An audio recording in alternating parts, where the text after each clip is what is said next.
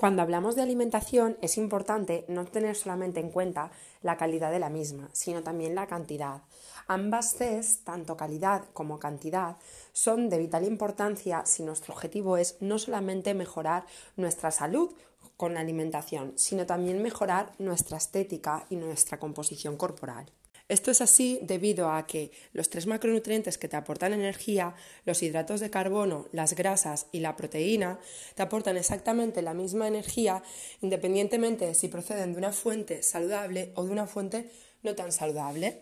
Por ejemplo, un gramo de grasa de queso curado te aporta las mismas kilocalorías que un gramo de grasa procedente de la almendra, 9 kilocalorías por cada gramo Obviamente, la grasa procedente de la almendra tiene un perfil mucho más cardiosaludable para nosotros que la grasa saturada procedente del queso curado y tiene otras muchas más virtudes que el queso curado no tiene. Pero a nivel energético, a nivel kilocalórico, a nivel cuantitativo es exactamente lo mismo, te aportan 9 kilocalorías por cada gramo. Quiero decirte con esto que puede ser el ser humano que más sano coma del mundo entero y no con ello tienes que obtener unos resultados estéticos. Muchas personas se frustran porque cuando empiezan los cambios de alimentación consideran que simplemente con comer sano ya es suficiente para conseguir una mejora corporal. Para mí es la primera condición ineludible a la hora de cambiar los hábitos. No tiene sentido que tengas una estética muy favorable o la estética que tú quieras conseguir o te sientes mejor físicamente y tengas un caparazón precioso si cuando abres ese caparazón por dentro lo que ves son unas arterias llenas de triglicéridos, de grasa, llenas de colesterol, llenas de azúcar, llenas de hipertensión y llenas de productos de desecho que tu cuerpo genera porque le estás alimentando mal.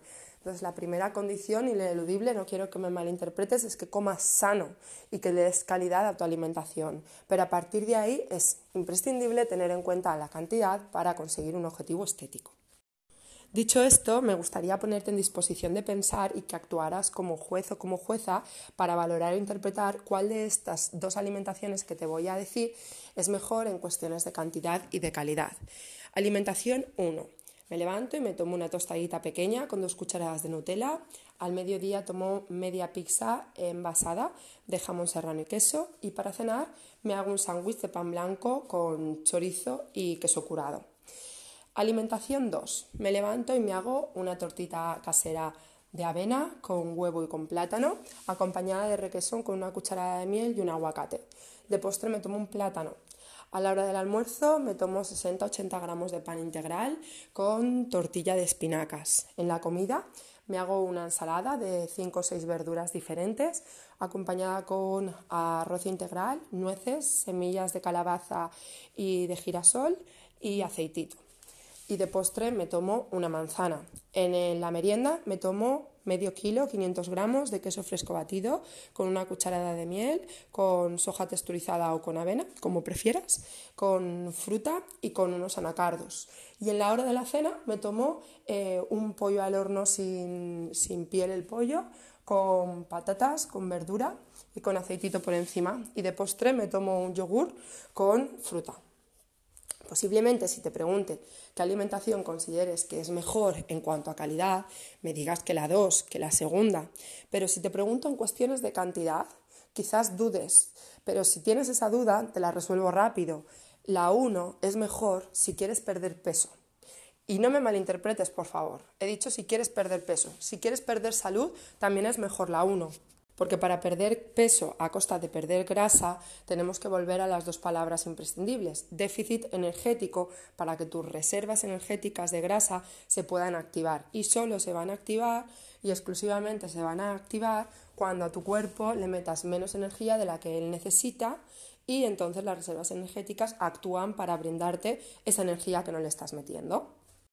Ahora bien, e insisto con ello, la energía tiene que ser de calidad.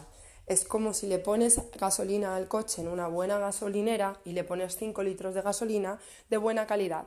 Va a ser los mismos litros de gasolina que si se la pones en una gasolinera de mala calidad y te va a aportar energía igual. Pero tu motor no lo va a recibir igual y posiblemente con el tiempo tu motor vaya a sufrir las consecuencias de haberle dado una energía de poca calidad. Lo mismo le va a pasar a tu cuerpo, por lo que lo primero y principal es mejorar la calidad de tu alimentación. Y una vez tengas solventado esta cuestión, incluir el tema de cantidad en tu día a día para gestionar cuál es la que tú necesitas. Hay personas que buscan ganancia de masa muscular y deberán ingerir más cantidad de comida que otras personas que a lo mejor buscan una pérdida de grasa. Por lo que lo que te pido es que valores, interpretes si la cantidad de comida que estás metiendo en tu día a día es insuficiente, suficiente o excesiva para el objetivo que tienes entre manos.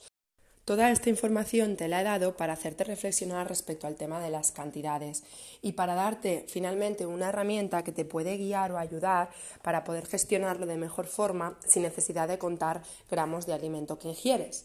Y esta herramienta es el plato de Harvard o el plato saludable.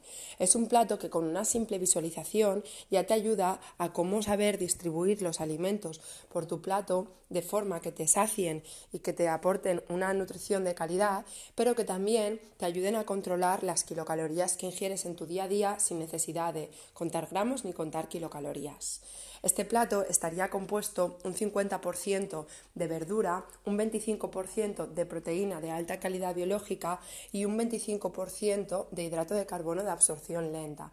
Te pongo ejemplos. Este plato estaría compuesto por la mitad del mismo por verduras, como podría ser una ensalada, un pisto, un gazpacho, un revuelto de, verduras, un hervido, unas verduras al horno, el 25% de proteína de alta calidad, como podría ser un huevo pasado por agua, una tortilla, un huevo duro, un trozo de pollo, de pavo, de conejo, cualquier tipo de pescado, un lácteo desnatado, como una tarrina de queso fresco desnatado, por ejemplo, un requesón, con alta cantidad de proteína y poquita cantidad de grasa, sobre todo de grasa mala para nosotros, y un 25% eh, compuesto por hidratos de carbono de absorción lenta, cuyas fuentes son tres, los cereales en general, las legumbres y los tubérculos por lo que ese 25% del plato es lo que debería estar compuesto por lentejas o garbanzos o alubias, habas, guisantes o arroz integral, macarrones integrales, espaguetis integrales o patata